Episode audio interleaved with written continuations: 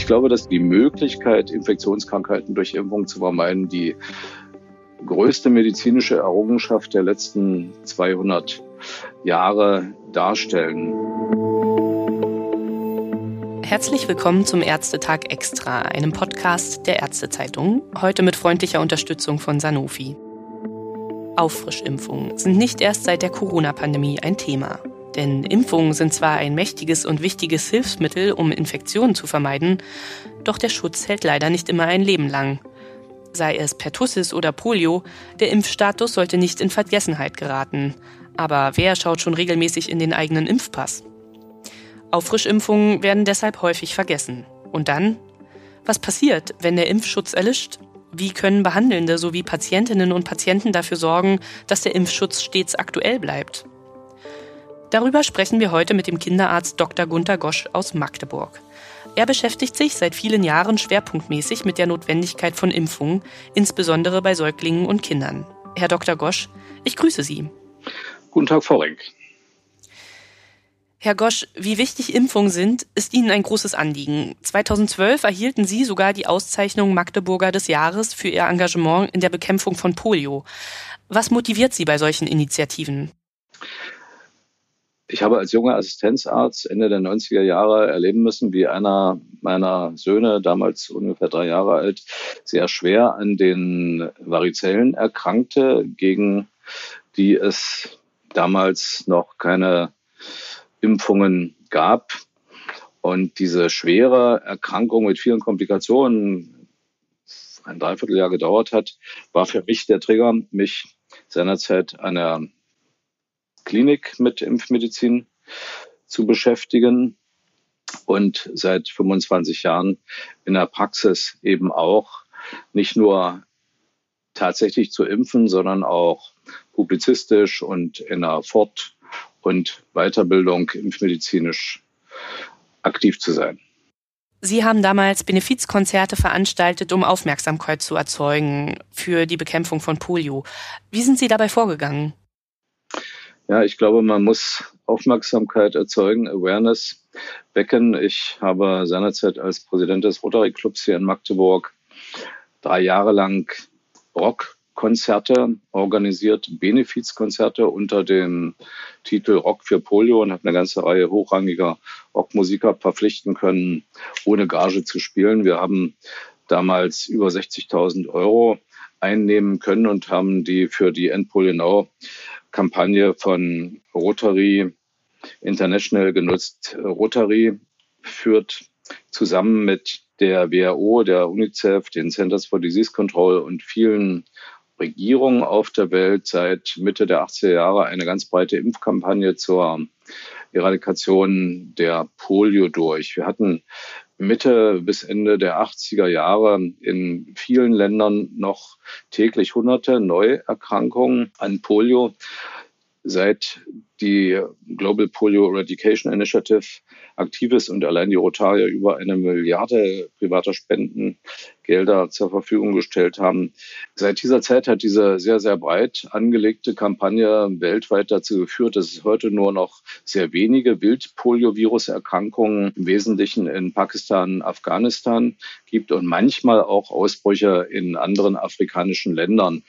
Heute beschäftigen uns weltweit noch Polio-Ausbrüche, die von impfstoffassoziierten Viren ausgehen. Aber wir hatten in den letzten Jahren in New York, London und vor wenigen Monaten auch in den Niederlanden im Abwasser Wildpolioviren nachweisen können, sodass wir gewahr sein müssen, dass die Migrationsbewegungen, die kriegerischen Handlungen auf der Welt dazu führen können, dass Polioviren sich erneut verbreiten und auch wieder Polioepidemien auftreten. Deshalb ist es unglaublich wichtig, nicht nur junge Kinder immer wieder zu impfen, sondern auch den Impfschutz von Erwachsenen ständig aufrecht zu erhalten.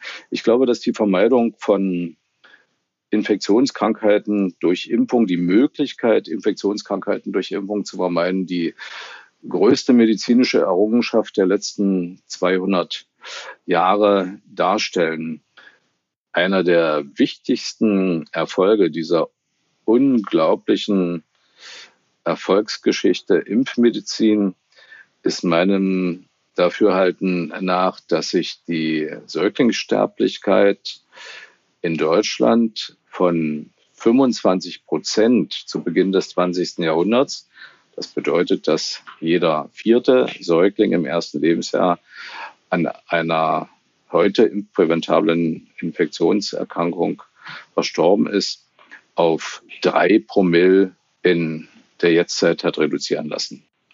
In Deutschland wird seit Ende des 19. Jahrhunderts gegen Pocken geimpft und seit Anfang des 20. Jahrhunderts besteht die Möglichkeit, gegen Diphtherie zu impfen. Seitdem hat sich die Zahl von 50 bis 75.000 Diphtherietoten in Deutschland, vorwiegend Kinder, zunächst in den folgenden 30 Jahren deutlich reduziert. Heutzutage treten zumindest bei hohen Auffrischimpfraten kaum noch Diphtheriefälle auf. Allerdings haben wir im letzten Jahr auch in Deutschland einen Diphtherie-Ausbruch mit über 170 Patienten erleben müssen, die wahrscheinlich aus Krisenregionen in Asien und Afrika eingeschleppt wurden. Diese Diphtheriefälle waren glücklicherweise vorwiegend Hautdiphterien. Das heißt, wir müssen auch in Deutschland den auf den Impfschutz gegen die Diphtherie durch Auffrischungsimpfung bei Kindern und Erwachsenen streng aufrecht erhalten. Ähnliches beim Keuchhusten. Die Zahl der Keuchhustenfälle hat sich in Deutschland erst deutlich reduzieren lassen, wie auch in anderen Ländern wie der Schweiz und Großbritannien, als ein Keuchhustenimpfstoff eingeführt wurde, der aus einem abgetöteten kompletten Keuchhustenbakterium entstand, eine sogenannte Ganzkeimbakzime. Diese Ganzkeimbakzime war sehr immunogen, hat aber auch durchaus relativ intensive fieberhafte Begleiterscheinungen zur Folge gehabt, die mitunter zu Fieberkrämpfen geführt haben eigentlich harmlos sind. Allerdings sind seinerzeit diese Fieberkrämpfe offensichtlich für epileptische Anfälle gehalten worden. Und das hat dazu geführt, dass in der alten Bundesrepublik die Keuchhustenimpfung in den 70er Jahren vom Markt genommen wurde, nicht weiter geimpft wurde. In der DDR ist das nicht passiert. Wir hatten in der DDR, da wurde das ja überwacht, dann in der Folge keine Keuchhustenfälle mehr. In der alten Bundesrepublik wurde das nicht überwacht. Nach der Wende kam es dann zu diesen innerdeutschen Migrationsbewegungen. Es gab neue Infektketten. Der Keuchhusten breitete sich auch, weil ähm, in den Wirren der Wende Auffrischungsimpfungen etwas schlechter durchgeführt wurden, deutlich aus. 2017 gab es in Deutschland ungefähr 17.000 Keuchhustenfälle. Auch hier ist die Dunkelziffer wahrscheinlich um den Faktor 10 höher, ähnlich wie das bei der Influenza ist. Die Eindämmungsmaßnahmen der Corona-Pandemie haben dazu geführt, dass wie andere Infektionskrankheiten auch Keuchhustenfälle deutlich rückläufig waren. Aber seit Mitte, Ende 2022 steigen die Keuchhustenfälle auch in Deutschland wieder an. Nun spielen Sie ja als Pädiater und impfender Arzt eine wichtige Schlüsselrolle im Schutz der Kleinsten vor Krankheiten wie Pertussis. Aber ist das denn wirklich nur eine Kinderkrankheit oder kann das auch Erwachsene treffen? Pertussis ist keineswegs nur eine Kinderkrankheit, wie wenn wir im Übrigen Kinderkrankheiten, die sogenannten Kinderkrankheiten ohnehin in vielen Fällen für Erwachsene wesentlich problematischer sind als für Kinder. Nun ist der Keuchhusten von besonders großer Gefahr für sehr junge Kinder, für Neugeborene und Säuglinge, aber auch für Senioren und vor allem für Menschen mit immunsupprimierenden Erkrankungen oder Medikationen. Junge Säuglinge haben ein funktionierendes, aber völlig untrainiertes Immunsystem. Wenn sie den hoch ansteckenden Bordetellen ausgesetzt sind, dann kommt es zu massiven Schleimhautentzündungen und zur Wirkung von Toxinen, die Keuchhustenbakterien produzieren. Und diese Säuglinge können schwer erkranken, haben nicht nur Komplikationen wie Lungenentzündungen, Ohrentzündungen, zum Teil Hirnentzündungen, sondern es besteht die große Gefahr von Apnoen, also von Sauerstoffmangelzuständen durch längere Atemaussetzer. Auf der einen Seite, auf der anderen Seite gibt es eine gefürchtete Komplikation des Keuchhustens bei vor allem jungen Kindern, die sogenannte Hyperleukozytose, also ein eine völlig überschießende Reaktion des Immunsystems mit Leukozytenzahlen zum Teil bis über 120, die in vielen Fällen tatsächlich auch tödlich endet. Nun sind Keuchhustenerkrankungen in Deutschland äh, durch unsere moderne Intensivmedizin in der Kinderheilkunde stationär in den meisten Fällen beherrschbar. Wenn man sich die Zahlen aus den USA beispielsweise ansieht, dann versterben dort zwei Prozent der wegen eines Keuchhustens hospitalisierten Kinder.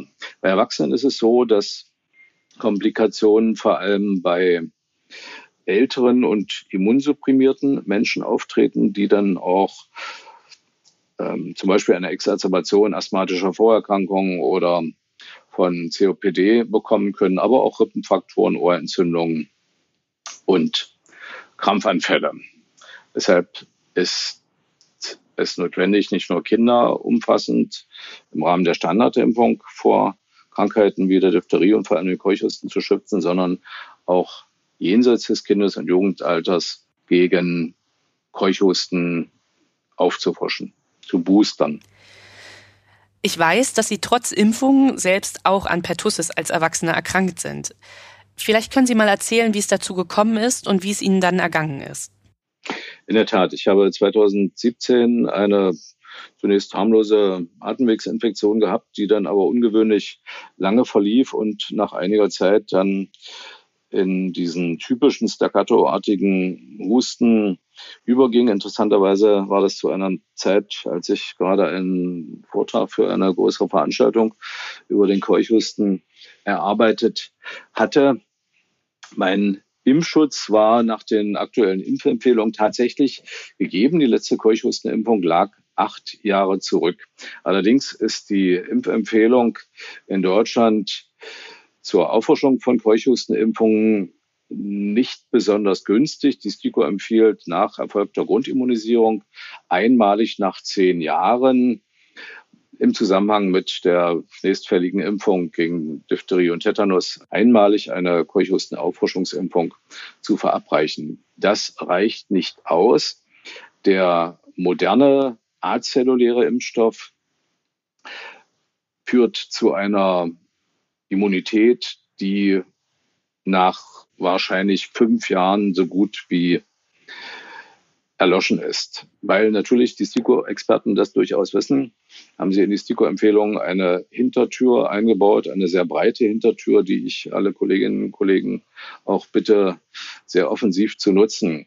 Und zwar empfiehlt die STIKO, dass immer dann, wenn ein Kontakt zu jungen Säuglingen, zu neugeborenen jungen Säuglingen besteht, die Keuchhustenimpfung mindestens alle zehn Jahre aufgefrischt werden sollte. Das heißt, jeder Erwachsene, der wo auch immer in der Praxis, in seiner Familie, Enkelkinder und Großeltern im öffentlichen Leben Kontakt zu Säuglingen und Neugeborenen hat, kann zulasten der gesetzlichen Krankenversicherung gegen Keuchhusten geboostert werden. Das ist das eine. Das andere ist, es gibt seit einigen Jahren in Deutschland eine Impfempfehlung zur Keuchhustenimpfung von Schwangeren. Das ist eine ganz hervorragende Sache. Hier nutzt man den diatransmethanen Antikörpertransport von Keuchhusten-Antikörpern auf, die die Mutter nach der Impfung, nein, die Schwangere nach der Impfung entwickelt und dann vor der Geburt auf das noch ungeborene Kind weitergibt. Das schützt dann das junge Kind, welches ja frühestens Mitte des ersten Lebensjahres, Ende des ersten Lebensjahres überhaupt durch Impfungen in der Lage ist, einen vollständigen Impfschutz aufzubauen. Vor allem in den ersten drei bis sechs Monaten vor dieser schweren Erkrankung. Wird denn Ihrer Meinung nach in Deutschland ausreichend geimpft? Also diese Frage muss ich ganz eindeutig mit Nein beantworten. Kinder werden in Deutschland zwar umfassend geimpft, erreichen aber einen vollständigen Impfschutz häufig erst zu spät. Bei den 15 Monate alten Kindern, da gibt es sehr aktuelle Zahlen vom Robert Koch Institut, haben wir einen Impfschutz gegen Keuchhusten, Diphtherie, Tetanus und Polio in ungefähr 90 Prozent. Bei 24 Monate alten Kindern sind nur 80 Prozent vor diesen Krankheiten und also auch gegen Keuchhusten geschützt. Und bei den Einschülern, in Deutschland wird ja bei allen Einschülern unter anderem der Impfschutz überprüft und dokumentiert. sind es dann ungefähr 90 Prozent. Das heißt, also sowohl die ganz kleinen Kinder im Alter von zwei und drei Jahren als auch die einzuschulenden Kinder haben in mindestens 10, zum Teil 20 Prozent keinen ausreichenden Impfschutz. Bei Erwachsenen sieht es noch schlechter aus.